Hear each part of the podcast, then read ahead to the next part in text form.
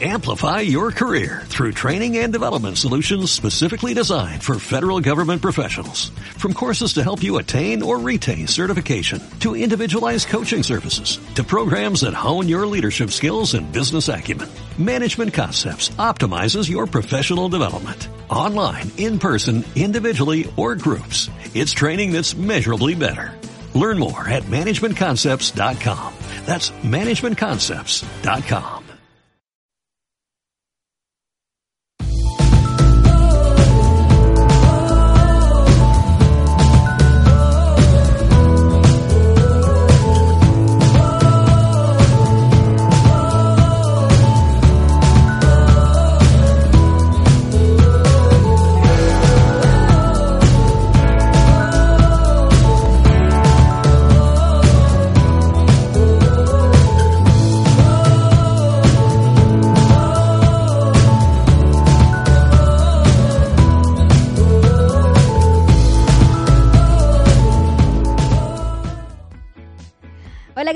amigos de Es Reviral? Eh, estamos en Radio Capital trabajando para ustedes Carlos Iván Suárez y quienes habla Andreina Pacheco en un nuevo sábado en el que vamos a hablar de lo que es viral en redes sociales. Ya está, ya, el programa empezó antes de que Santi pusiera a rodar la, Sí, totalmente. la porque coletilla. Estamos hablando de todas las cosas virales en las redes sociales, Instagram, Facebook, en YouTube, de- nuevos derechos de autor que está haciendo YouTube. Además aquí Carlos está molesto porque le sí, porque me quieren video. quitar un video allí que se hizo reviral y, y está en mi canal de YouTube y bueno, ahora me lo están reclamando a mí. Pero después de muchos meses, ¿no? Después de muchos meses.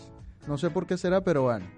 ¿Qué fue viral esta semana, Carlos? Al menos en, en materia un poco más seria. En materia un poco más seria, bueno, sigue siendo por supuesto viral el tema de Venezuela y que esta semana en Sudán, que a muchos nos preguntamos dónde queda eso, entre África, eh, o mejor dicho, en el continente africano, allí está Sudán donde había una, una dictadura desde hace muchísimo tiempo y esta semana finalmente cayó con bastante presión que le hizo el público a los venezolanos, por supuesto que se le hizo algo muy familiar y que, eh, bueno, es- por esta manera, pues Juan Guaidó inició una gira por todo el país, está a esta hora llegando a Maracaibo, más temprano estuvo en Machiques, que eso es en el occidente de Venezuela, donde pues se encontró con, con la población que lo está apoyando y como cosa rara la alcaldesa de allí, eh, que afecta a Nicolás Maduro, eh, por supuesto que activó a los colectivos, que además también fue viral eh, la salutación de, Maduro a los colectivos venezolanos, que son grupos paramilitares armados y que, bueno, intentaron impedir a las personas que, que fueran al acto de Juan Guaidó, incluso la persona que le colocó el sonido, eh, pues lo quieren meter preso ahora. Por cierto que le, le reclamaban a Guaidó que no había ido a, a- a Maracaibo, ¿no? Que, que además que está es una región que ha sido muy golpeada en medio de todo este problema eh, político que ha tenido Venezuela. Sí, ya son, ya es más de un mes eh, sin energía eléctrica prácticamente en Maracaibo, porque bueno, si bien es cierto, les llega cierto tiempo, eh, tres, cuatro horas, pues mm, es, no es suficiente, así que más de un mes continuo llevan sin luz. eh, y bueno, le estaban reclamando esa presencia, cumplió esta mañana, estuvo en la Basílica de la Chinita, que es la Virgen patrona de la región zuliana. Y que, bueno, allí pidiendo por Venezuela, esta semana también estuvo de visita en Petare, que es una zona bastante populosa y que fue mm, por muchos años adepta al oficialismo venezolano y, y, mm, eh, nada, allí estuvo, estuvo compartiendo de sorpresa, las personas muy contentas, cosa que no pudiera hacer Nicolás Maduro, Diosdado Cabello, cualquiera de ellos. obviamente que no pueden. Yo creo que Guaidó es casi el único de los políticos venezolanos que puede hacer eso en este momento porque, bueno, ha creado una o, o ha reavivado la esperanza en Venezuela. También fue viral el tema de los deliveries en Buenos Aires. Sí, totalmente. Muy, muy viral porque hay Muy viral. muchos y además Incluso involucra a hay muchos venezolanos. Ah, claro, involucra a los venezolanos porque el 80% de los delivery son venezolanos. Eh, hay una confusión en que si era solo en las bicicletas, si era solo en las motos o en ambos.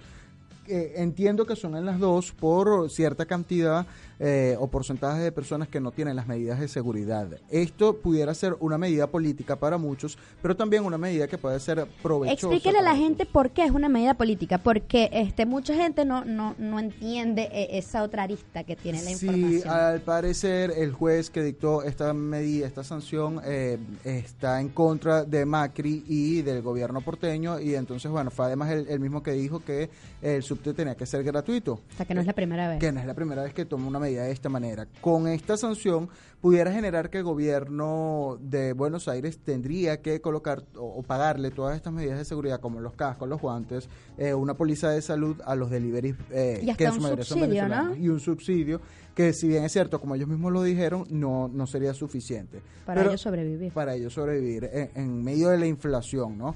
Em, pero bueno, eh, la mayoría estará siendo afectados los venezolanos. Nosotros pudimos eh, conversar con muchos de ellos. Pueden irse a arroba reviral y allí van a ver un trabajo completo que hicimos durante esta semana para pues esclarecer un poco lo que pudieran hacer ahora los delivery en vista de esta situación. Otros temas, eh, Cristina Fernández pidió permiso para ir hasta hasta Cuba a, acompañar a su hija Florencia. No, no se lo dieron, se lo negaron como era de esperarse.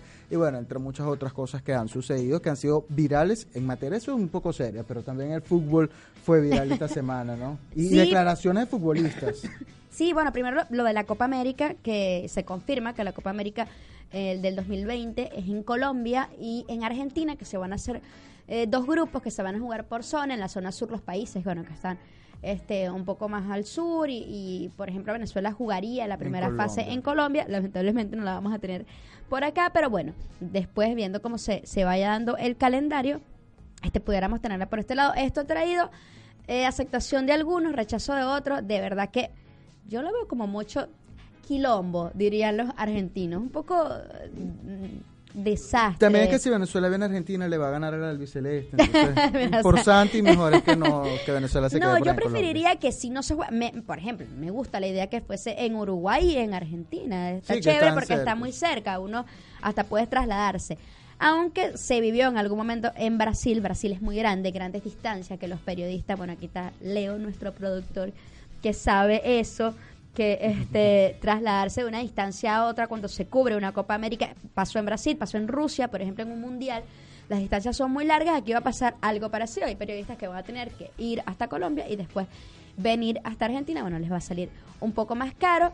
Este, en nuestras redes sociales también van a haber reacciones de este, algunos deportistas, exfutbolistas, por ejemplo, Tina Prilla que dijo que no le gustaba la idea otros que, que apoyaron la idea, porque la idea es como ponerse, eh, acomodarse en el calendario como está la UEFA, hacer la Copa América en el mismo año que se hace la UEFA, por eso se va a hacer en este, en este año en Brasil, porque corresponde, y el año que viene como para ya ponerse este al día en el calendario, después se va a seguir haciendo cada cuatro años como siempre. Pero bueno, por mí, que el fútbol no pare.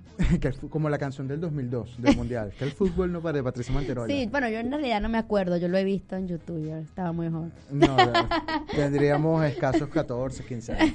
Mira, pero además Macri también viajó esta semana a Suiza a, una reunión con la FIFA para el Mundial del 2030. Así es, este, tiene una reunión en Zurich para promover a Sudamérica para el Mundial de 2030. Sabemos que, bueno, no está fácil tampoco que sea el Mundial aquí en Sudamérica, quizás por una cuestión romántica de que hace 100 años fue en Uruguay, se pueda dar, pero hay otros países también pidiendo ese Mundial, como es el caso de España. Además, este ya la Copa América se va a jugar pronto en, Estados Unidos y México.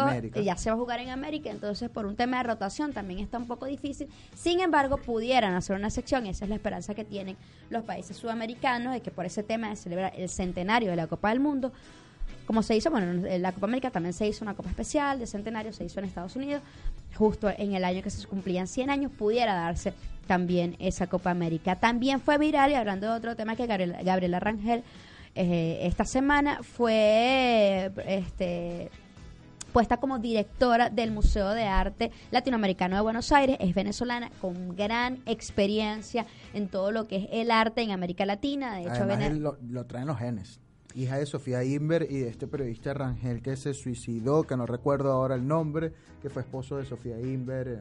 Así es, entonces, bueno, además que una trayectoria no solo de que por el tema de que es venezolana, sino porque es mujer, ¿no? Que, que ha tenido mucha relevancia también en un país donde yo creo que tiene dos grandes responsabilidades. Una, que en esta ciudad el arte es bandera totalmente.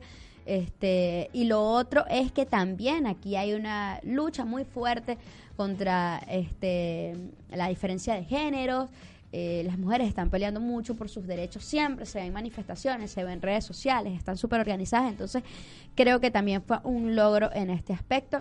Esto y más ha sido viral en redes sociales. Para más, vaya, arroba es reviral, por favor. Así es. Además que es un, un museo muy importante acá en, en Buenos Aires, se inauguró en el 2001, eh, aunque es privado, eh, pues ha tenido mucha relevancia, incluso cuando la reunión del G20 que se realizó en octubre del año pasado, eh, una de las mm, visitas o, o de los puntos que estaban en la agenda de las primeras damas era la visita a este, a este museo. Museo. Y bueno, allí estuvieron las, las esposas de los mandatarios más importantes del mundo cuando estuvieron reunidos acá en Argentina, que Argentina va a hacerse durante estos próximos meses y durante los próximos años de, de muchos eventos eh, importantes y que son bastante revirales. y seguro que los vamos a tener aquí para todos ustedes.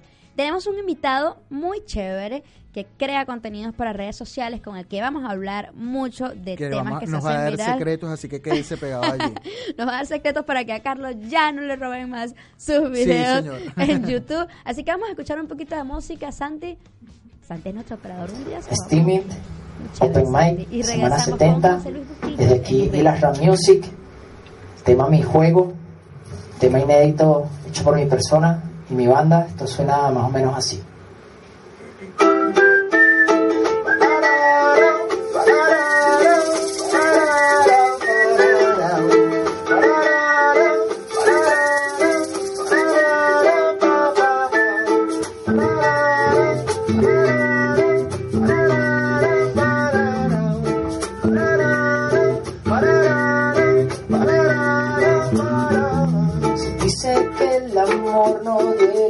Cuando no se quiere a nadie. Por eso prefiero una compañía si no sea estable.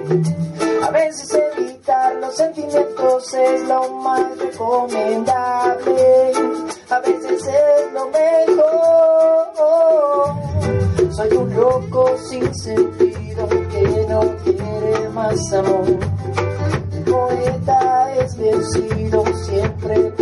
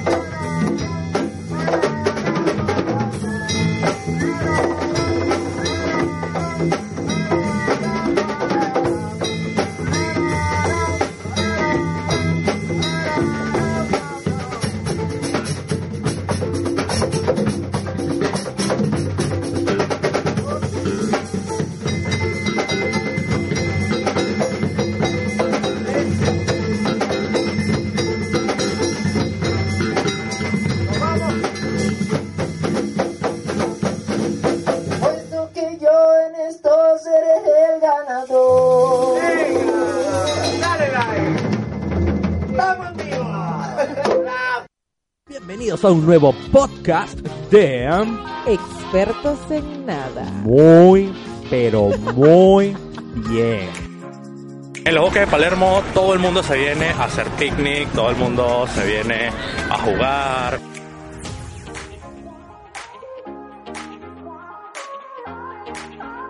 Que ven aquí, muchachos, es la pérgola del Rosedal. Esta que le estoy enseñando se llama Jardín de France. De hecho, yo creo que si yo plantara rosas en mi casa, que no va a pasar porque lleva mucho trabajo, plantaría este espécimen de rosas. Estamos en el Parque de la Memoria y digo estamos porque miren con quién ando, Javier Suárez, muchachos. ¿Cómo están?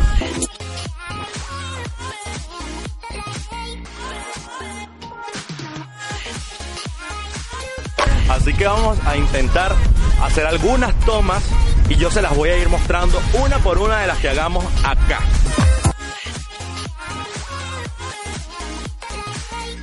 Bueno, si les gustó la foto anterior tienen que irnos a seguir a Instagram.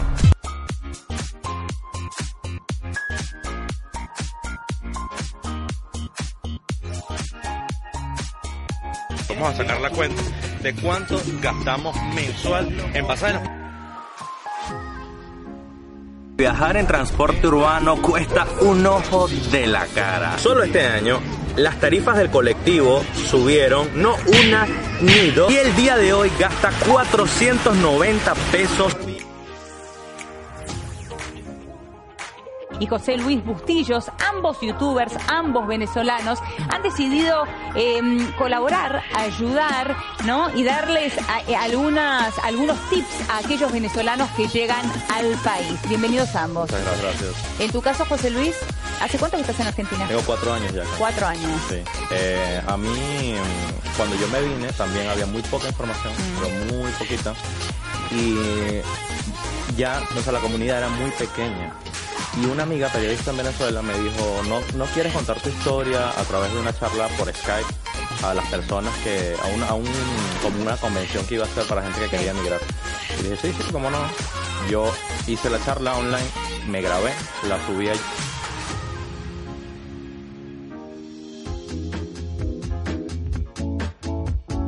Y regresamos amigos de Radio Capital, esto es Es Reviral y bueno, ya estaban viendo imágenes de nuestro invitado del día, el señor José Luis Bustillo, experto en marketing, eh, fotógrafo, youtuber, eh, instagramer, eh, El que tenía la vida perfecta.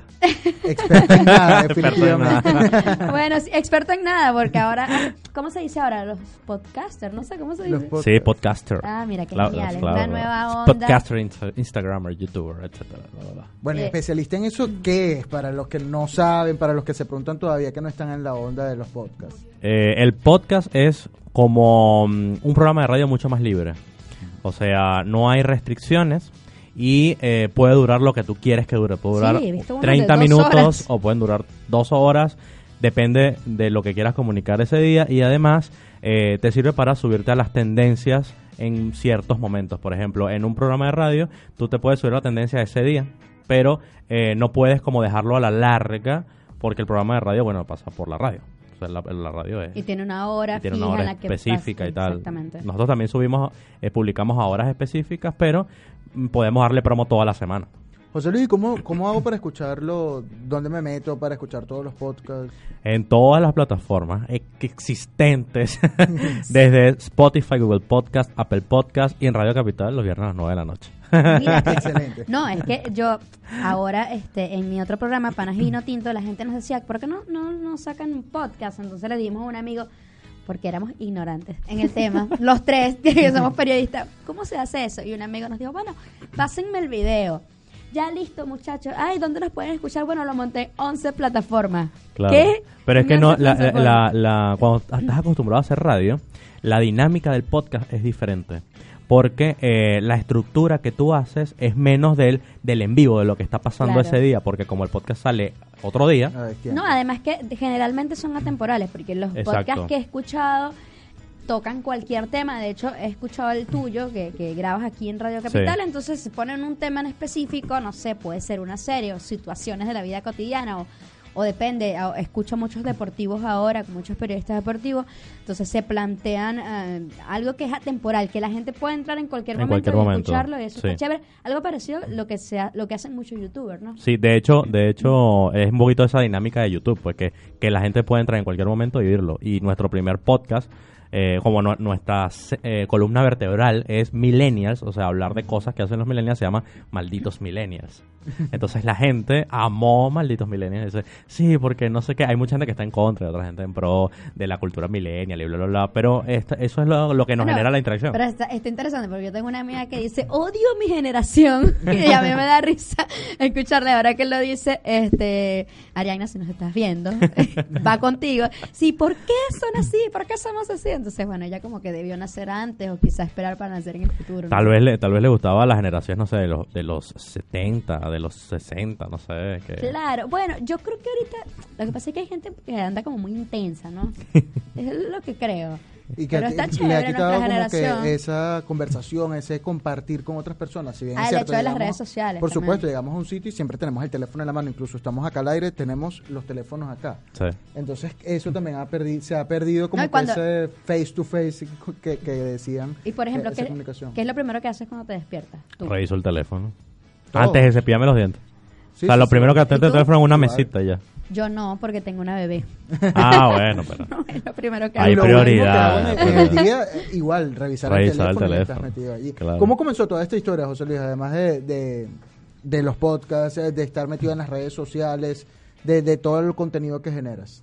Bueno, yo me vine hace cuatro años para acá y mm, eh, ya teniendo casi un año ya, una amiga en Venezuela, periodista, me escribe y me dice, mira José, tú que estás allá, eh, ¿no te gustaría dar una charla online sobre cómo emigrar a Argentina? Y yo, sí, sí, cómo no, y armé una charla de 35 minutos, 40 minutos y me grabé con el teléfono. Entonces la subí a YouTube, así sin, o sea, como por dejarla ahí. Y tuvo 5.000 reproducciones en una semana. Entonces dije, ah, mira, aquí hay algo interesante para, para Hay un hacer. nicho allí. Sí, y Hace cuando, falta. y cuando comencé a hablar sobre eso, me di cuenta que me gustaba que la gente me preguntara cosas y que yo pudiera ayudarlos. O sea, lo hacía como una retribución karmática, porque cuando yo me vine a mí nadie me ayudó, a- ni había información de nada. Entonces yo le dije, yo lo voy a hacer porque me nace y porque yo creo que hay mucha gente que lo va a necesitar. No lo hice pensando en, en que, en que después me iban a llamar de algún medio o que iba a ganar dinero con eso ni nada, sino lo hice porque me nacía. pues. Porque, ah, ¿Y ahora te dedicas solo a, a esto o haces alguna otra cosa? No, no, no. Yo soy especialista en marketing digital. Trabajo con desarrollo de marcas. Entonces, trabajo con, tengo clientes. Una empresa, Y claro. sí, y ellos me dicen, mira, yo tengo esta cuenta y no sé qué hacer con ella y necesito que la gente me conozca. Entonces, yo me dedico a hacer eso. Y hago consultorías para de marcas personales y algunos de los influencers que seguramente siguen, ya yo les he hecho consultorías a varios. Excelente. José Luis, eh, ¿cómo ves ahora las plataformas? Es decir, eh, si bien es cierto quizás para los venezolanos el Instagram es muy importante, Ujú. pero el Facebook en Europa, en Estados Unidos sigue siendo una plataforma, eh, creo yo que primordial, mientras que el Twitter creo yo que a nivel mundial eh, es, es la primera en materia de información. Sí. Pero ¿cómo las ves tú? ¿Cómo, cómo pudiéramos distribuir a cada una? Eh, Instagram para mí es la vida perfecta. Facebook, Instagram. Facebook para mí es eh, mi familia y mis amigos. Y Twitter para mí es mi día a día. Lo que veo al día. O sea, lo- lo- es una red social que yo puedo ver con las cosas de lo que está pasando ya. Si yo quiero saber ¿Y tuiteas? Sí, uh, soy exageradamente eh, fanático del Twitter, de siempre. Cuando es más, cuando le subieron caracteres, que los pasaron de 140 No a, dos- gusta. a 280, yo que ¿y ahora qué hago con ese montón de caracteres? No sé qué poner ahí. Sí, bueno, a mí me pasaba lo mismo. Yo creo que con 140 era suficiente. Sí, sí, sí. Y es mejor, ¿no? Porque la idea es la inmediatez y que uno en una frase este o un párrafo muy corto pudieras completar eh, la información y eso Claro. Lo hacía además que, que rodara mucho más rápido. Y ahora con los hilos yo a veces me quedo enganchada mirando, Sí, los hilos mirando, y uno va y uno va y uno va bueno. Entonces escriban un blog no pero bueno definitivamente las redes sociales. ¿crees que las redes sociales y han desbancado un poco eso que la gente prefiere ponerlo en redes sociales que escribir un blog por ejemplo No, bueno, lo que pasa es que eh, un o es blog, para otra cosa un blog, un Instagram, un Facebook son herramientas, depende de lo que tú quieras lograr. Hay gente que le es más sencillo comunicar a través de una foto de Instagram y poner un texto corto. Hay gente que es así. Pero yo, por ejemplo, yo tengo un blog donde yo escribo, yo escribo sobre marketing y, pa- y sobre tecnología, que me encanta. Pero no tengo nin- ningún blog especializado en tecnología, sino que yo tengo en ese blog lo que a mí me provoca escribir. De repente yo vi que hay una noticia que salió en un nuevo teléfono y quiero escribir sobre eso. Pues me provoca y voy y escribo sobre eso. Y lo mantengo así. Y utilizo Instagram y Facebook como plataformas de difusión. Digo, mira, publiqué tal cosa. Si les interesa, al que le interese, vaya y ve. ¿Entiendes? Entonces lo uso así. Han Bueno, perdido las páginas web, disculpa que te interrumpa. Andreina, eh, las páginas web han perdido quizás eh, visitantes por, por esto mismo del YouTube, perdón, de, del Twitter, del Instagram, que quizás la gente, bueno, me informé acá y ya con esto tengo suficiente, no voy al link de, a leerme la noticia completa. No, no, fíjate que mm, ju- justamente eh, Instagram o Facebook en general está trabajando sobre las plataformas de eh, visualización rápida.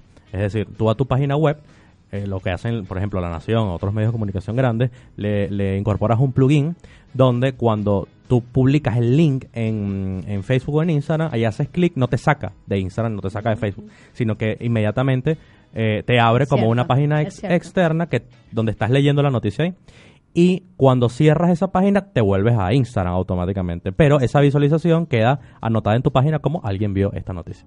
Es es Entonces como es una plataforma extra. Por cierto que a mí me encanta YouTube. Yo veo mucho, mucho YouTube, me gusta mucho y creo que, no sé si tu, tu éxito más grande es en YouTube. Sí, es sí, donde claro. mejor te va y tienes muchísimos seguidores y cuesta mucho crecer en YouTube. Sí. Es lo que, no, yo no soy youtuber, pero lo veo, ¿no? Que cuesta bastante crecer en YouTube, que para crecer en YouTube hay que aunque mucha gente eh, desde el desconocimiento creo eh, de- como que menosprecia un poco al Sí. youtuber ah esos que hacen videos pero creo que hay que dedicarle muchísimo tiempo ¿cómo definirías tu canal en YouTube? ¿es sobre qué tu canal? Eh, y mi canal ahorita está mutando. Cuando yo empecé eh, con el canal era de ayudar a las personas a emigrar. sí debo confesar eh, este que fue- Te guiaste fue- mucho por ahí. Sí, mi- no, yo, yo vi sus videos antes de venir acá porque mi novio fue, mi novio es youtubero total, conoce todos los youtubers, Muy le bueno, encanta, bueno. consume mucho YouTube Claro. y vio muchos videos de personas este que te decían, bueno, los precios, todo eso que uno Sí. uno está medio paranoico antes de venirse.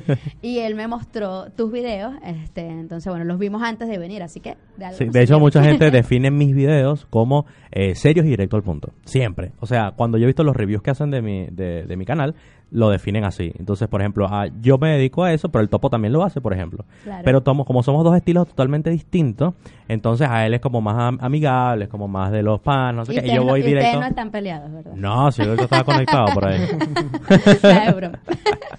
Mucha gente cree que es competencia y la verdad es que no Porque pasa, a veces uno nota, pero lo, lo hemos conversado Carlos y yo, pero yo consumo mucho, mucho internet y lo veo. Y generalmente los grandes youtubers se unen Sí. para este, llevar su audiencia a otros canales y, y- y hacer esas alianzas que son chéveres también. Yo he conocido muchos youtubers nuevos por eso, porque el que yo ve- veía o el que yo veo llevó a alguien y bueno, luego me fue en canal. Sí. Ya después de ver tres o cuatro videos digo, no, sí, merece que me suscriba.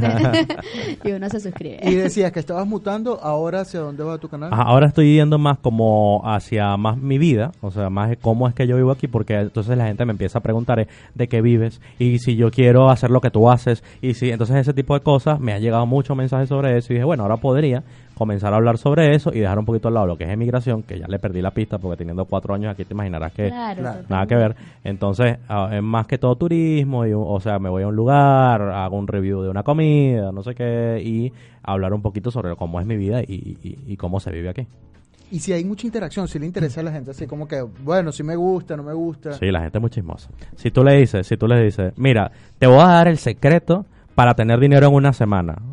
Así como yo lo hago. ¿eh? Yo, lo, una locura. Tú lo usas para, para que vayan a Clickbait, tu- sí, pero no, yo no engaño. Yo sí es el clickbait, lo hago, pero porque es así, porque es real.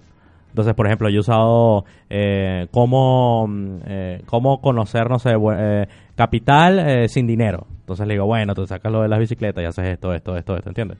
O sea, este tipo de cosas que, que sí son clickbait, Si le pones un, un título como llamativo para que Sí, y, la- y las miniaturas y todo, o sea, hay que... Pero no es que aquello de jugársela. que estoy embarazada y uno va y no tiene nada que ver. Sí, me hice un aborto, Así. todo sale mal. Sí. ¿Qué- si no-? Cuando vas no tiene nada que ver, te engañan, esos youtubers te engañan. Qué bueno que no eres así. Ah, mira, ahí está el topo, mira. Somos mira, aliados. somos ¿eh? aliados. Bueno, también debería venir un día al topo, que por cierto también graba, ¿no? Un, Sí, tiene un podcast aquí, se llama No me simpatiza. un podcast aquí Que en, sí no simpatiza el podcast. en Radio Capital. ¿Monetiza lo del podcast también? Ahorita nosotros no estamos monetizando, pero sí hay maneras de monetizar el Por podcast. Spotify se, se puede monetizar, ¿no? Sí, pero eh, depende. O sea, mm, eh, si usas las plataformas para... Hay plataformas que te dicen, tú metes tu, tu podcast ahí y nosotros te lo distribuimos en todas, en Spotify, no sé qué, que es lo que hacemos nosotros. Pero no te dan eh, eh, las ganancias de eso. La otra es que tú mismo eh, le envíes tu producción a Spotify y Spotify lo integre. Pero es mucho más complicado, porque imagínate, si hay 3 millones de podcasts de 3 millones de gente distintas, Spotify no se va a poner a pensar cuál es el que de verdad está bueno para subirlo. Entonces, ¿cómo hace la clasificación? Entonces la clasificación la hace una empresa que dice, este, yo voy a manejar todos los podcasts que me lleguen y yo voy a decir cuál sube y cuál no, cuál envío y cuál no envío. Entonces, si, si les parece que la calidad está buena, que el de matemática está buena, que entra dentro de una de las categorías, entonces tu, eh, tu, tu podcast está bueno para, Mientras para que en. YouTube ya estás monetizando. Y en YouTube monetizas a partir de los mil suscriptores y cuatro mil horas de visualización. Antes no. Ok, pero vamos a, a- Pues bueno, yo también he visto muchos videos de los youtubers explicando que no son millonarios y todo No, eso.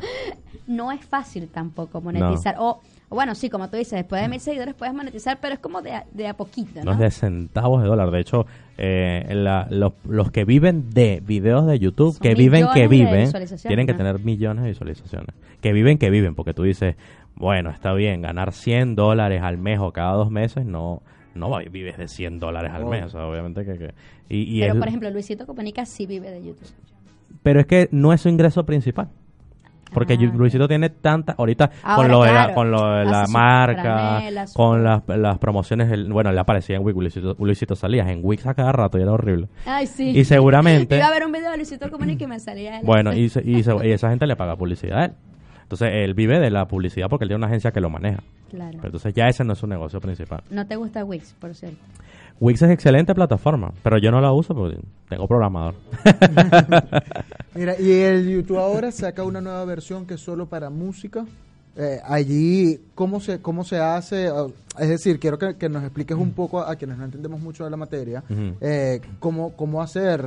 Es decir, si tú eres youtuber, vas a quedar solo en esta plataforma y los músicos van a pasar a la otra. No, no, no. Lo- eh, de hecho, YouTube Music, ellos le ponen ese nombre porque sacaron una aplicación exclusiva que se llama YouTube Music. Entonces, es que para hacer la competencia a A Spotify, obviamente. totalmente. No tiene video, sí. Sí, tiene Sí, video. porque lo, que lo estaba viendo y creo que de hecho, video, de no hecho es si, tú, Spotify. si tú le das seguir, al, a la, al- en, tú entras en YouTube eh, en Music y le das seguir a, como harías en, en Spotify, pues seguir al artista, sigues el canal de YouTube de ese artista. O sea, que está totalmente conectado. Sí, todo está conectado. Y si tú quieres darle, por ejemplo, ver video a pantalla completa, te lleva al canal de YouTube. O sea, ya es como que es otro otro nivel. YouTube, se- eh, Google se está apoderando de todo, poco a poco. Sí. Y Disney. José Luis, eh, Pero me tenemos encanta, que ir aprovechando encanta a las personas que están conectadas contigo en vivo y quienes nos están viendo a través de Radio Capital para que empieces a dar los tips. Empecemos con, por redes, por ejemplo, en YouTube. ¿Cuáles pudieran ser esos tips, esos secretos a las personas que quieran iniciarse en este mundo? Bueno, siempre es un cliché, pues la gente dice, ¿qué contenido creo? Bueno, crea el que te guste. Porque a la larga te va a aburrir si no te gusta. Claro. Entonces, si tú lo que quieres es hacer video, cre- crear contenido en YouTube, crea el contenido que a ti te llame la atención, que te parezca interesante, que tú digas que, ah, mira, esto yo lo hago porque me apasiona y la pasión se nota. La pasión con la que tú haces las cosas se nota y eso te va a traer público, eso te va a traer vista y eso te va a traer todo. Entonces, obviamente, haz lo que te guste. Mira, a mí me pasa esto.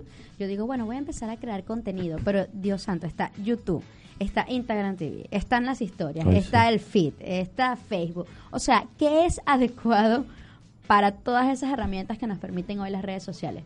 ¿Cómo segmento todo eso? No todo es adecuado.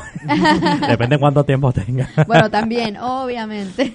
Porque entonces Instagram TV es vertical, entonces el feed de Instagram es cuadradito, entonces eh, las historias son verticales y, el- Claro, y en y- YouTube claro, es Instagram te está horizontal. obligando a grabar contenido exclusivamente para Instagram, Sí. porque no se ve tan lindo ponerlo así, este entonces nos toca grabar mucho vertical. ¿A ti- a- ¿Tú lo has hecho? O sea, por, Sí. por ejemplo, dejar no solo tus historias y todo esto, sino, no, bueno, este video no lo voy a hacer para YouTube, sino que lo voy a hacer en vertical para hacerlo Sí, para claro. Instagram. TV. Nosotros hace eh, dos o tres semanas nos invitaron a un concierto privado de Danny Ocean.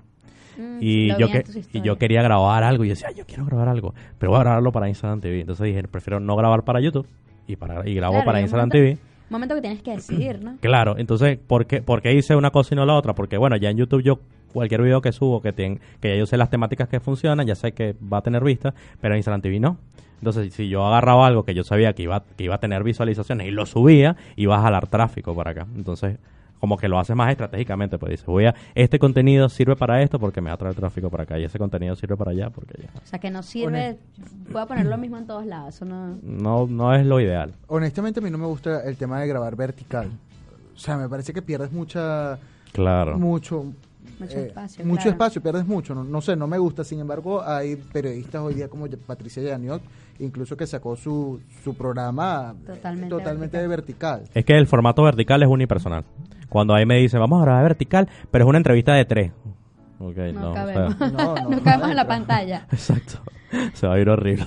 Claro, es como Sí, el tema de las fotos, que tú eliges qué foto es ideal para ponerla en la historia Claro. y, cuál, y cuál tienes que poner en el feed, ¿no? Porque Claro. si es muy vertical, entonces... No, no te da. Incluso ya hablando del Instagram, ¿qué nos puedes recomendar para, para el Instagram? Porque además el tiempo va volando y... y- En el Instagram, o sea, todo lo que sea para Instagram, está bueno que le pregunten a su audiencia. Si tiene una comunidad de 200, 300, 400 personas y todavía esa gente no ah, tiene interacciones, hay que buscar maneras de que la gente interactúe. Porque Instagram le da prioridad es a las interacciones. No, no a los likes o no tanto a los likes, más bien a los comentarios. Entonces, ¿cómo se hace eso? Bueno, haces un sorteo o invitas a la gente a participar con, con un texto interesante. Yo lo que hago es que les hago una pregunta, eso es un llamado a la acción. Les dice, mira, este, por ejemplo, el otro día sacamos para un cliente una, mm, eh, una palabra venezolana que era bachaco. Entonces, bachaco es una persona de tez oscura que, eh, que tiene cabello rubio. Y le decíamos, etiqueta a tu amigo bachaco. O conoces a alguien que tenga estas características. Y la gente empieza y que, ay, sí, no sé qué, ta, ta, ta". No les estoy regalando nada, pero les estoy dando una eh, alternativa para que se expresen. Escuchamos Y este, te- eh, este tema de los, antes de irnos a, a la pausa musical, de los hashtags, o vamos a hacer algo, piénsalo y al regreso Dale, de dale, la dale. música nos, nos comentas de esto. YouTube la caga con publicidad.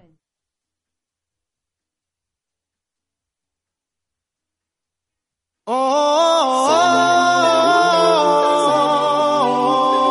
caught in a bad romance.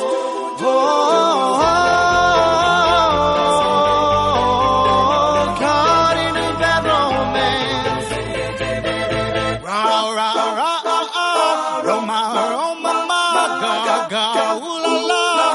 your bad romance. Rah,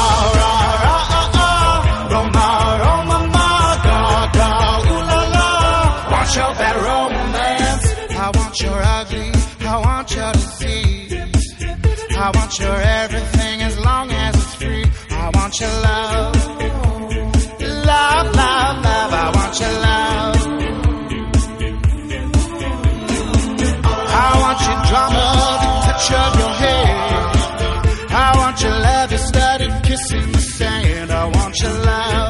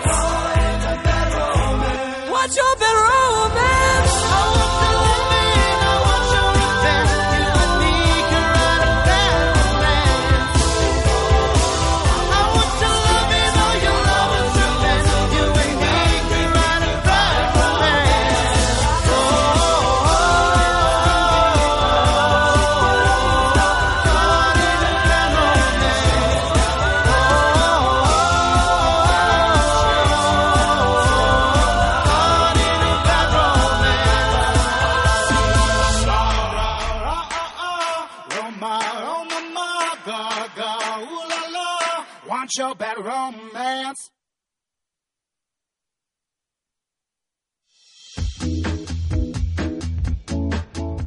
Y estamos de vuelta con más de expertos en nada. No, bueno, sí, es reviral, pero no Estamos somos todos juntos. expertos en nada, estamos ahí. Dejábamos al aire Bueno, José pero- Luis. Eh, ¿Qué ibas a decir? No, no, no, que el, el nombre da para muchas cosas, ¿no? Sí. expertos en nada. Es que de hecho lo, lo escogimos para poder hablar de cualquier cosa. en, realidad, que, bueno, sí. nosotros también. Reviral puede ser cualquier cosa. eh, Puede Porque ser hoy en día cualquier cosa se puede Espectáculo. Claro. ¿Qué, ¿Qué piensas en cuanto a eso, no? Que cualquier cosa se hace viral, que la gente lo pone... A veces hay personas que se hacen virales después no sabemos más nada de ellas, pero cuando Sí. revisas siguen teniendo 200 mil seguidores que consiguieron en su momento y después no hicieron más contenido. Fue por una sola circunstancia. ¿Por qué Bueno, eso es triste, eso es una pérdida de seguidores. y de dinero. Como la muchacha que mostró lo- los senos cuando la maltrataron. Exacto, por eso me acordé de ese tema. Este, bueno, y la gente la empezó a seguir por circunstancias distintas a, a- a lo que ella fue a la marcha, ¿no? Pero, ¿qué opinas de eso? ¿A qué se debe que la gente siempre esté pendiente de compartir algo? El chisme, el chisme, que yo sé, yo estoy seguro que es que nosotros somos por naturaleza chismosos. Bueno, somos periodistas. Y siempre estamos, no, en pero sin, sin necesidad de periodistas, todos, o sea, todos, si pasó algo, ay, ¿qué le pasó? El señor se cayó por allá, subiste que el señor se cayó, Sí, sí, en todas las nacionalidades, todo el mundo, es así. Entonces, le- esa, ese, a veces hay cosas de morbo que se propagan mucho más rápido que cosas que no.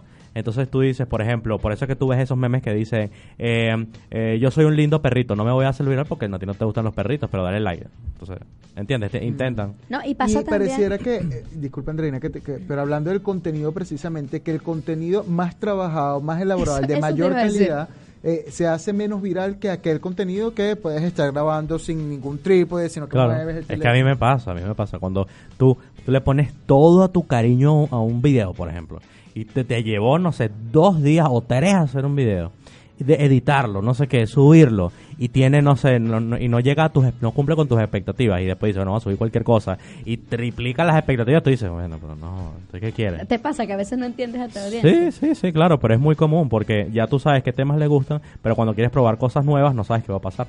Claro. No, pero precisamente eso te iba a preguntar, porque a uno le pasa que empieza a producir cierto contenido que no tiene este quizás la misma aceptación que una foto normal o un video normal que hiciste en la calle. Pero tan- también creo que a la gente le gusta bastante la naturalidad. Particularmente siento que le gusta mucho más a la gente seguir a alguien Sí. que a algo, que a una empresa, que no sé, a un medio Pero es que las noticioso. empresas ahora están hablando como personas, porque ya se, se dieron cuenta, claro, que, la- que las personas quieren seguir a personas, no quieren seguir a empresas. No quieren que les vendas todo el tiempo.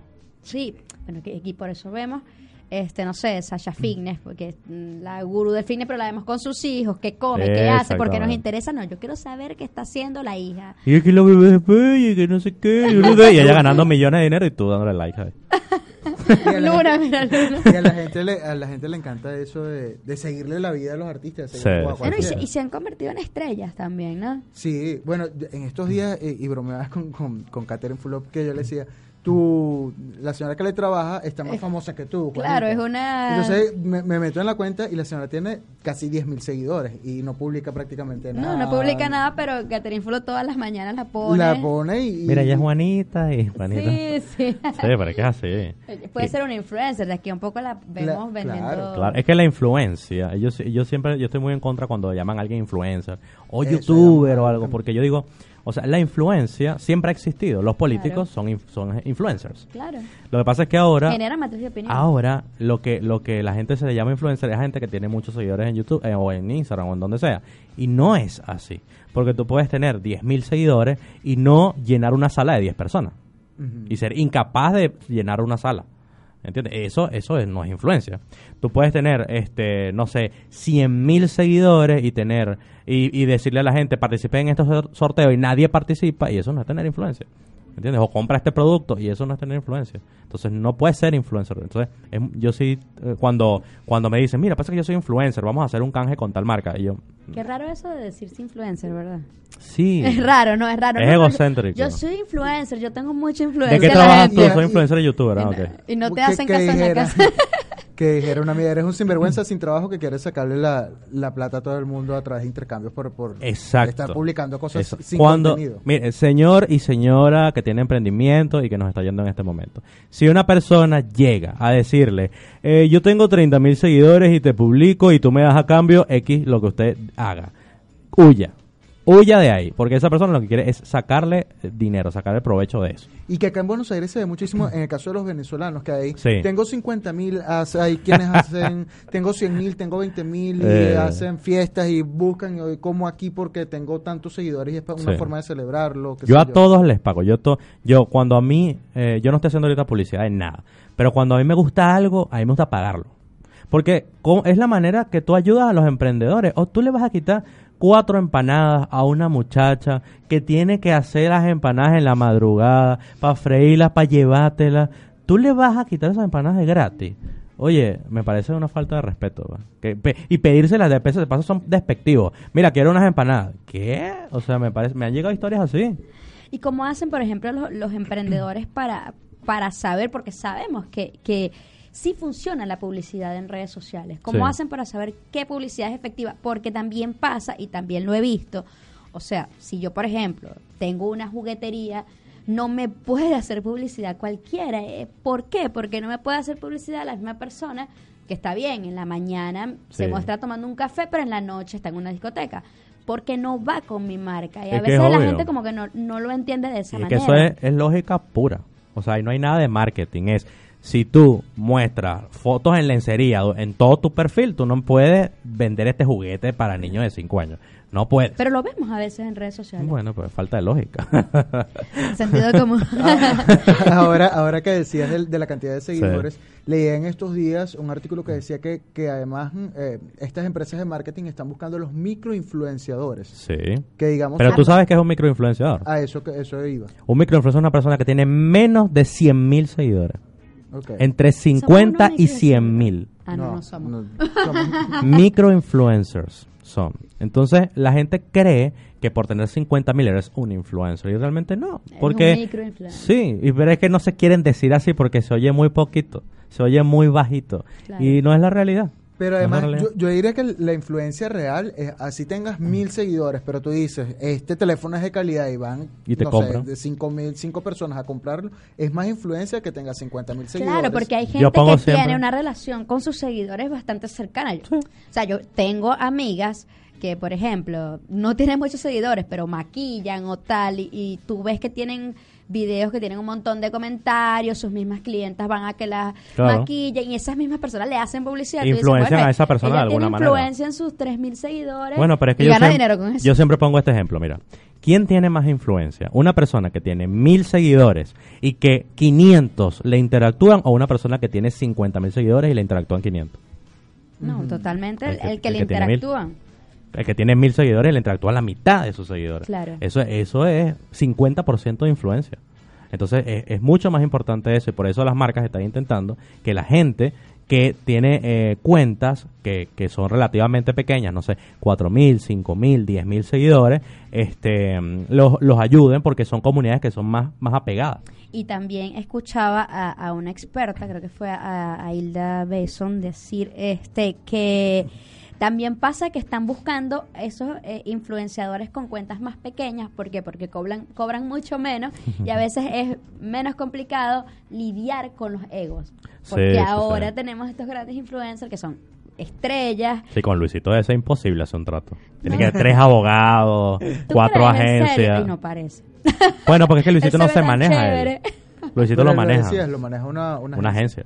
claro. Sí, no, eh, es que me imagino. Y ¿te lo mismo debe pasar con Marco, con Marco Fer, Marco Con Marco. Música. Bueno, no Y sé. con a Lele Pons, él no se sé. Con Lele Pons seguro, No, seguro, la maneja. Ahí, ahí está Ana cuidándolo. Como Ana- casi no Ana- tienen plata ellos. Ana sale en, lo- en los videos. Ah, yo, me- yo a veces me pregunto quién tiene más plata, el Lepón o, el abuelo, el nono. No sé, No no, sé. sé. quién es el abuelo de Lele Pons. un ser multimillonario. Sí, con mucho dinero. Mucho dinero, eh, Ah. señor Tino, pero, pero, pero a veces es, es cuestión de, de preguntarse. Pero mira, mira lo que es, y tomando el tema de, Lele, ahora dicen, este, no sé, yo, eh, antes era como que ella la sobrina de Chayanne, eso no se sabía ni nada, ahora es que sale a relucir porque ella es recontra famosa y es más, yo le tengo que explicar a mi mamá, es más famosa que Chayanne, no puede ser. Sí, mamá, no, porque Chayanne tiene que ser más famosa. Entonces, pero resulta que no, que ella que hace contenido para internet es mucho más famosa y tiene muchísima influencia, llegó a la Casa Blanca y bueno, todo lo que Sí, ha hecho obvio. este gracias a lo, a lo que comparte. Así es. Este, José Luis, y eh, pasando al Twitter, ahí sí no hay mayor cuestión, eres como que más tú en, en materia informativa, a lo mejor. Sí, a mí, yo no toco, toco temas políticos en mi Instagram. O sea, no lo hago. Porque ya yo tengo un- llevo un perfil más como de turismo y como que le meto mucho a fotos de, de paisajes y entonces hablo sobre lo que estoy haciendo y no sé qué. Pero yo sí en el Twitter, yo sí me descargo. Eso es para descargarse. Pues, eh, no sé qué. Entonces cuando a mí la gente me escribe por Instagram y me dice, es que, es que tú no dices nada de Venezuela. digo, váyase al Twitter. Váyase al Twitter. Ah, pero mira cómo Porque imagínate, claro, porque imagínate que entonces estoy hablando de allá y aquí de lo mismo y todo el mundo. Ay, no, eso es muy intenso. Además, bueno, es una pregunta que yo le hago a, a este, a la gente que, porque me pasa a mí, como periodista, yo quiero eh, poner, a mí me encanta el fútbol, quiero estar escribiendo sobre fútbol, y Zidane volvió al Madrid, pero en Venezuela no había luz, y yo no sabía si decirlo o no decirlo. No, en serio, me, me pasa esto. Pero entonces tengo- claro, pero tengo es esta que, confusión. pero es que el problema está en las personas que crean contenido no están pendientes de qué van a decir los demás de ellos. Entonces, si tú quieres crear contenido, tú creas el contenido que tú quieras. Si tú lo que quieres es picar verdura y es lo que te apasiona y lo que te llena y lo que te hace sentir bien, habrá gente que le guste picar verduras y verte.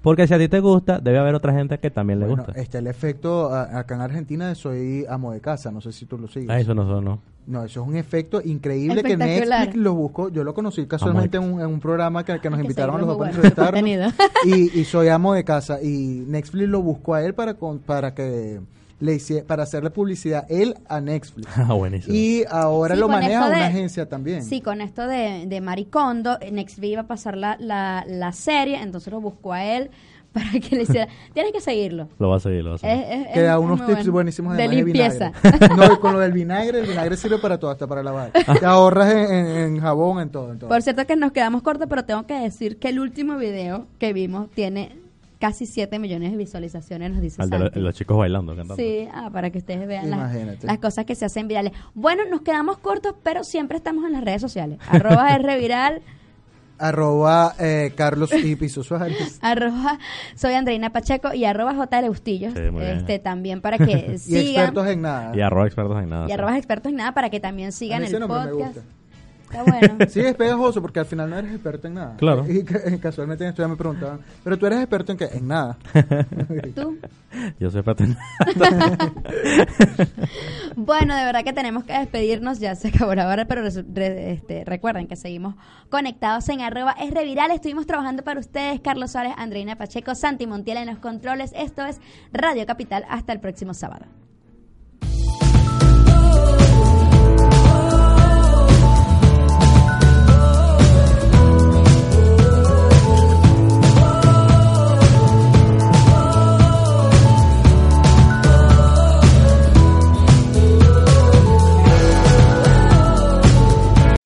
Amplify your career through training and development solutions specifically designed for federal government professionals. From courses to help you attain or retain certification, to individualized coaching services, to programs that hone your leadership skills and business acumen, Management Concepts optimizes your professional development. Online, in person, individually, or groups. It's training that's measurably better. Learn more at managementconcepts.com. That's managementconcepts.com.